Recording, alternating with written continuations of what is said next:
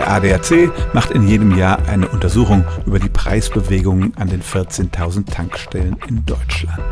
Deren Preisanzeigen sind ja inzwischen alle elektronisch gesteuert und da ist es möglich, mehrmals am Tag den Preis anzupassen.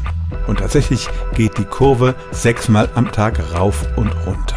Am teuersten ist der Sprit, egal ob Benzin oder Diesel, zwischen 5 und 8 Uhr morgens und am preiswertesten abends zwischen 8 und 10 Uhr. Und dabei geht es nicht um Bruchteile von Cent. Der Abstand zwischen dem höchsten und dem niedrigsten Preis betrug 10 Cent für Diesel und 11 Cent für Benzin. Bei einer 50 Liter Tankfüllung macht das 5 Euro bzw. 5,50 Euro aus. Das ist kein Pappenstiel. Preisbewusste Autofahrer sollten sich also nicht nur überlegen, wo sie tanken, sondern auch zu welcher Uhrzeit. Stellen auch Sie Ihre alltäglichste Frage unter stimmtz.radio1.de.